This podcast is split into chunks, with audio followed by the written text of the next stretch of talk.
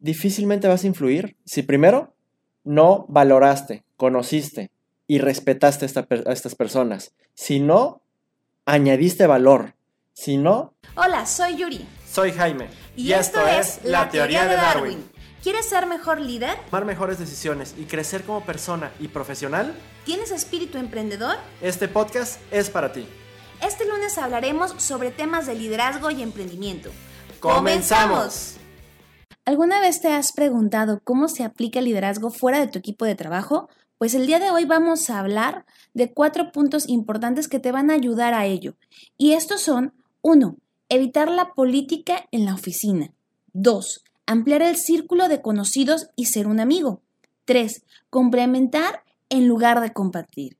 Y 4. Comprender, practicar y completar el círculo de liderazgo.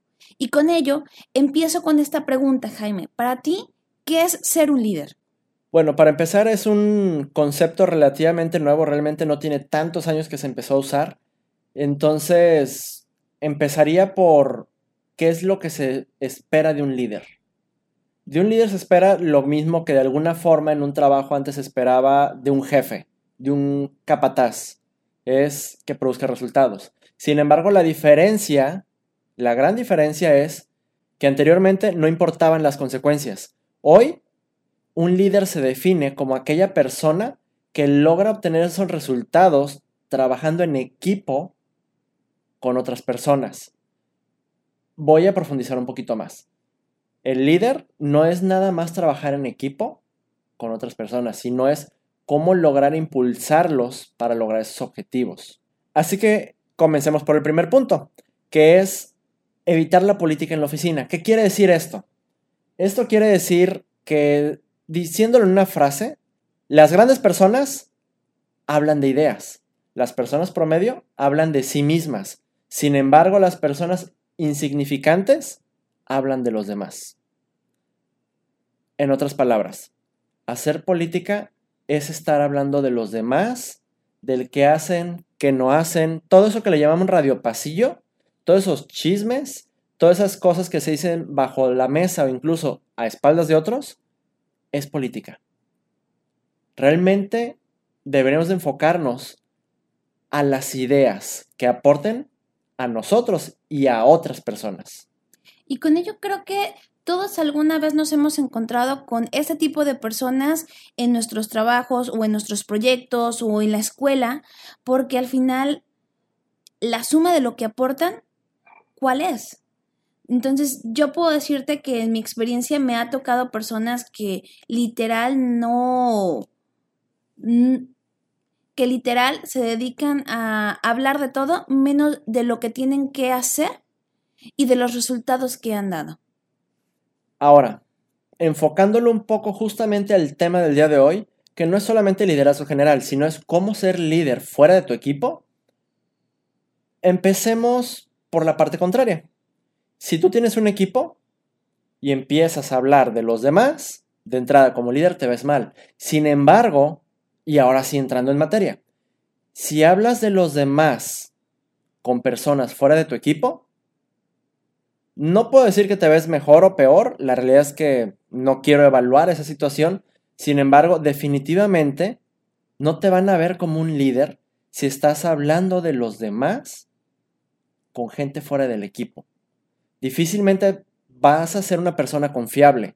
Sin embargo, si de forma constante compartes ideas, de forma constante preguntas y, y haces un intercambio de ideas, vaya, con personas fuera del equipo, vas a empezar a posicionarte poco a poco en la mente de los demás. Por supuesto, porque al final la aportación y la percepción de las personas que te rodean van a ser una persona que suma en vez de restar. Exactamente. Y con ello nos vamos al punto número dos, que para mí es algo muy importante y fundamental.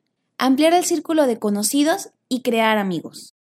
Es muy importante cuando tú estás en un círculo social, por ejemplo en el, en el trabajo, y empiezas a ampliar ese círculo en el que te rodeas, aparte de crear una percepción en función de las cosas que dices y las acciones, es empezar a involucrarte también con otras actividades, qué es lo que puedes aprender de ellos, qué es lo que les puedes enseñar a ellos y con eso fortalecer una relación de un ganar-ganar e incluso llegar a ser una amistad. O sea, cuando tú tienes una actividad de trabajo y te involucras con otros compañeros para aprender qué es lo que ellos hacen, tienes un punto a tu favor. Uno, todo el conocimiento que te están enseñando ellos. Dos, las opiniones que puedan sumarles para mejorar sus actividades y que también conozcan cuáles son las funciones que tú realizas. Por ejemplo, si tú estás en producción y tienes a un amigo que se dedica a lo que es facturación, finanzas o ventas, imagínate el intercambio de, imagínate el intercambio que pueden hacer en cuestión de que tú puedes explicarle a esa persona cuáles son tus funciones y cuáles son los problemas a los que te enfrentas. Entonces, la empatía que podrías crear cuando esta persona va a comprender que a veces no depende de ti un retraso en la producción y que al momento de que esta persona llegue a un tercero, a un cliente, tenga las herramientas, las bases para poder explicarlo. O sea, realmente el hecho de crear esa relación, ese crecimiento de conocimiento, no es solamente una oportunidad, sino es también la creación de la empatía e incluso esa amistad que te puede ayudar y ayudarlo a crecer. A mí me gustaría profundizar y especificar un poquito justamente sobre ese ejemplo que hiciste, Yuri, porque lo que mencionaste aquí, ¿qué es lo que pasa? Hablamos de, de ir más allá del grupo estás yendo con una persona de otro departamento para hacer algo que tal vez a ti no te corresponde. Entonces, para ampliar el círculo de conocidos, lo primero es sales de tu grupo, de lo que estás acostumbrado. Segundo, estás viendo las fortalezas, estás viendo las fortalezas que tienen otras personas en esos otros grupos. Tercero, estás viendo dentro de esas fortalezas qué experiencias tienen ellos, pero no solamente eso, sino ¿Qué experiencias puedo aportar yo? Y estás eliminando de alguna forma prejuicios personales o incluso grupales, porque en muchísimas empresas se da en la que si yo estoy en departamento de ventas, estoy peleado con el departamento de producción porque yo como ventas opino que producción son unos flojos porque no tienen el producto a tiempo. Sin embargo, si estoy en el departamento de producción, opino que los de ventas son ser organizados porque nos avientan todo así nada más sin realmente llenar los papeles correctamente y, lo que nosotros esperaríamos para tener los detalles para generar esa producción. Entonces, ahí se crean muchos prejuicios que no ayudan. Y para ampliar el círculo de conocimiento es quitar esos prejuicios justamente. E incluso más allá, ¿cómo logras salir de esa rutina y acercarte a esos conocidos? ¿En qué punto podrías, por ejemplo, con ese departamento de finanzas, con esos de producción, con esos de ventas, decir, oigan, pues, ¿qué te parece si, si saliendo del trabajo vamos a algún lado? Así es como realmente vas a poder acercarte a un grupo nuevo de conocidos y generar esos contactos y posteriormente generar amigos tal vez. Y realmente eso es posible, porque lo vemos incluso en, por ejemplo, yo que trabajo en una oficina, yo lo veo en mi día a día, en el que se ha roto esa barrera de solamente somos compañeros, somos amigos y por tanto te explico cuando no puedo cumplir una función, pero también me explicas cuando algo te urge y puedo ver la manera de cómo ayudarte o explicarte cuál es el proceso para que tengas las herramientas, porque al final hay algo que es importante. Un amigo es quien saca la mejor versión de ti. Esta frase me gusta, es de Henry Ford y creo que el significado va más allá de una simple relación. Ahora, el punto número tres es complementar en lugar de competir. Quiere decir, y vamos a enumerar algunos ejemplos. El primero es no ser perfecto.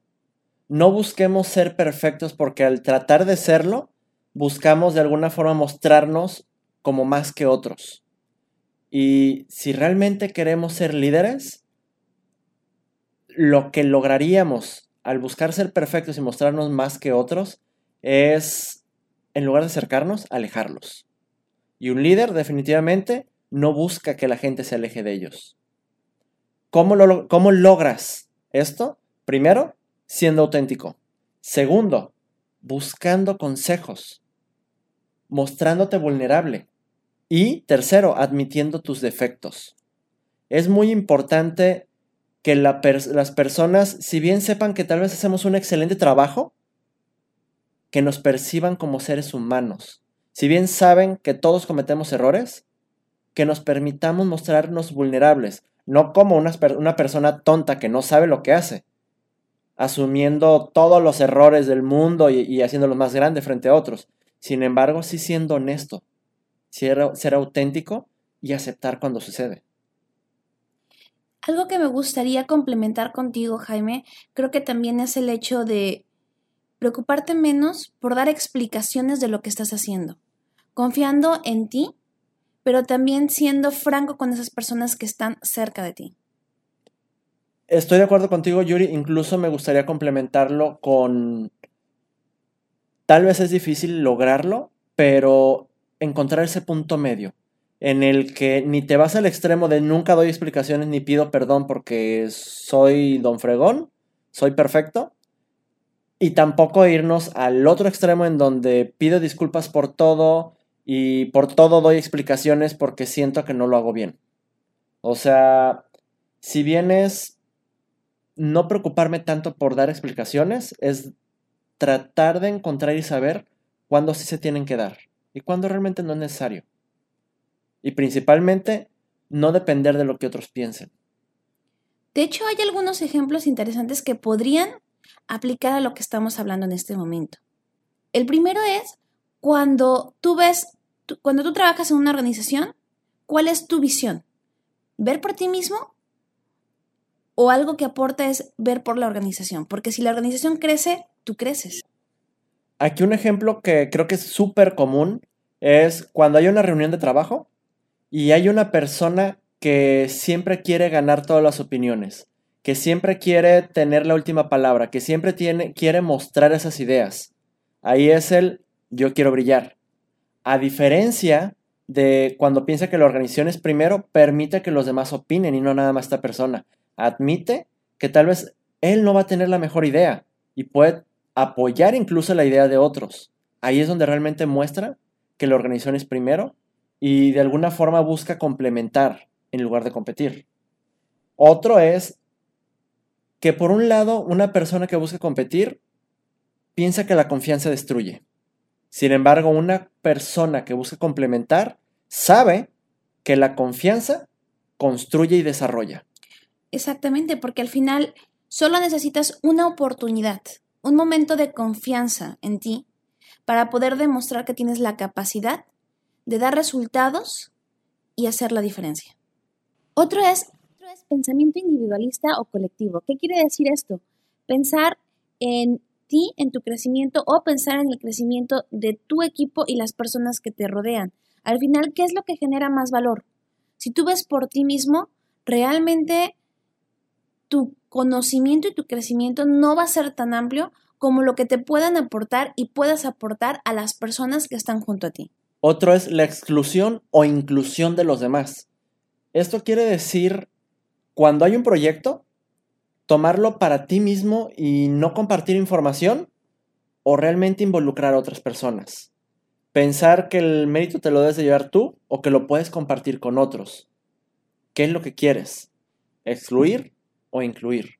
Muchas veces cuando solamente tú brillas, lo que va a pasar es que te vas a ver como alguien individualista. Y el liderazgo no es individualismo. El liderazgo es trabajo en equipo.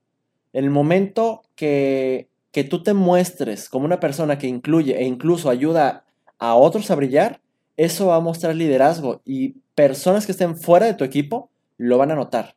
Y en algún momento se van a acercar a ti. ¿Por qué? Porque van a saber que tú les vas a poder aportar para que ellos crezcan y ellos brillen. Te van a empezar a seguir. Y eso te va a hacer un líder. Y mucho más allá de eso, la realidad es que esto se trata de pensamiento de abundancia o de carencia. Un líder difícilmente se puede mostrar como un buen líder si muestra pensamiento de carencia, pensamiento individualista. Sin embargo, si quieres mostrarte como líder ante otros, la realidad es que tienes que mostrar abundancia. Mostrar que no tienes miedo de compartir. Mostrar que no tienes miedo de hacer brillar a otros. Mostrar cosas que no cualquiera se atrevería a mostrar. Y eso nos lleva al punto número cuatro, que es practicar y completar el círculo de liderazgo. De hecho, vamos a tratar a continuación los puntos que contemplan este círculo de liderazgo. Por ejemplo, valorar, conocer y respetar, empezando por nuestro equipo de trabajo. Pero, ¿qué sucede cuando hay personas que son externas a nuestro equipo de trabajo? Primero que nada, es valorar la opinión y las aportaciones que ellos nos están dando. Conocer el por qué son estas y respetar que aunque a veces no podamos comprender el alcance o la respuesta que nos están dando, respetar la decisión y lo que ello pueda conllevar. Después de que les has mostrado todo esto, es importante añadirles valor. Y es el siguiente punto para poder practicar y completar ese círculo de liderazgo. Si no les añades valor, pues simplemente vas a ser un compañero más, que tal vez los saluda y que saben que los respetas o incluso también sienten respeto por ti, pero hasta ahí. Eres un compañero más. Sin embargo, en el momento que tú empiezas a añadir valor, ya no eres uno más del montón. Siempre que le añades valor a alguien, y siempre que lo hagas una y otra vez incluso, la persona se va a sentir en deuda contigo. La persona se va a acercar a ti. Y la persona en algún momento te puede empezar a seguir. También es muy importante que si esta persona ha hecho una aportación para que tú aprendas algo, para que tú mejores algo, o incluso tú has observado que esta persona aporta para mejorar a la organización o su equipo de trabajo, es muy importante que puedas reconocer la aportación que está dando, felicitarlo si aplica. ¿Por qué? Porque al final cuando tú reconoces el trabajo de las personas, éstas se sienten apreciadas, pero también empiezan a identificar que eres una persona que reconoce el trabajo y esfuerzo de los demás. A mí me gustaría poner un ejemplo muy sencillo. Normalmente, ¿a qué tipo de personas te acercas, Yuri? A las personas que cuando te saludan te dicen, ¿qué tal, mi estimada Yuri? Qué gusto saludarte. Siempre es un placer verte tan contenta, tan sonriente. ¿Te hacen halagos que se sienten sinceros? ¿O con alguien que siempre te dice, hola Yuri? La verdad, me acerco más a las personas que considero sinceras y que te elogien de alguna forma, ¿no? Ciertamente. Ya sea desde algo tan sencillo como qué bonita blusa traes, ese, ese color te sienta, el día de hoy amaneciste más radiante que otros días, o sea, te, te hacen algún cumplido que se siente sincero y por supuesto tiene que ser sincero para sentirse así, pero siempre esos cumplidos los hacen no solo contigo, la realidad, los suelen hacer con casi todo mundo y quieras o no, te sientes más cercano a esa persona. Totalmente de acuerdo, te da la confianza y apertura para ser sincero, acercarte y también dar tu opinión en caso de que no estés de acuerdo con algo. Exactamente, y es el punto, y eso es por qué un líder o alguien que busque mostrarse como líder fuera de su equipo y dentro, por supuesto, tiene que buscar hacer esto. Porque uno se va a acercar más con quien siente más empatía y le agrada estar más. Ahora, el siguiente es triunfar con ellos. ¿Qué quiere decir triunfar con ellos? Triunfar con ellos es no decir yo gané, no decir yo logré, sino decir lo hicimos, lo logramos. Incluso, y, y, va un poco de la mano con el punto anterior que tú decías, Yuri, felicitar a las personas por sus triunfos, por sus logros.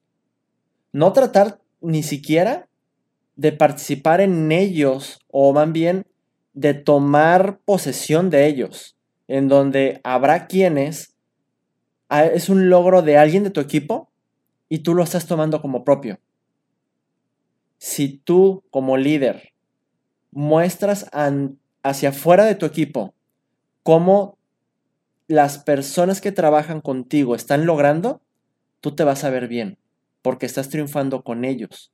Y una vez que has aplicado el valorar, conocer, respetar, Añadir valor, felicitar y triunfar con ellos es influir en ellos.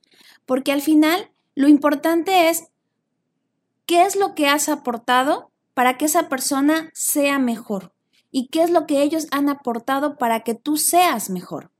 De alguna forma, este orden que mencionamos es importante, porque difícilmente este último punto de influir en otras personas e influir con ellos se va a lograr si antes, y voy a recapitular estos últimos puntos que mencionamos, difícilmente vas a influir si primero no valoraste, conociste y respetaste a, estas personas. Si no, añadiste valor.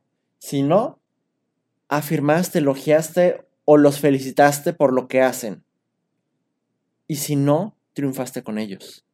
Si no suceden estos antes y en ese mismo orden, difícilmente vas a lograr influir. Y en la influencia es donde se muestra el liderazgo. Así que ahí es en donde realmente se completa y se cierra ese círculo. Dentro o fuera de tu equipo. Y en el caso de este episodio, es enfocado a cómo mostrarte, cómo practicar ese liderazgo con otras personas de tu equipo, con colaboradores. Incluso en algún punto, aunque no sea tema de este episodio, todo esto también se refleja hacia arriba. Y por ello también te invitamos a que hagas una reflexión de cuál es tu percepción sobre ti mismo como líder fuera de tu equipo de trabajo, aplicando los cuatro puntos que revisamos el día de hoy, que es 1. Evitar la política en la oficina. 2. Ampliar el círculo de conocidos y ser un amigo. 3. Complementar en lugar de competir. Y 4 comprender, practicar y completar el círculo de liderazgo. Nos gustaría escuchar tu opinión porque estos nos ayudan a crecer.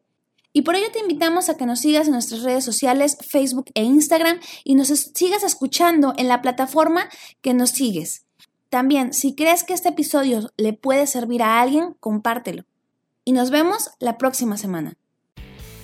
Gracias por escucharnos. Esperamos este episodio te haya sido de utilidad y agregado valor. Suscríbete, compártelo si te gustó y consideras que le puede ayudar a alguien. Apreciamos tus comentarios, estos nos ayudan a mejorar para darte episodios que te agreguen más valor. El siguiente episodio hablaremos sobre temas de desarrollo profesional y personal. Recuerda, continuar evolucionando por una mejor versión de ti.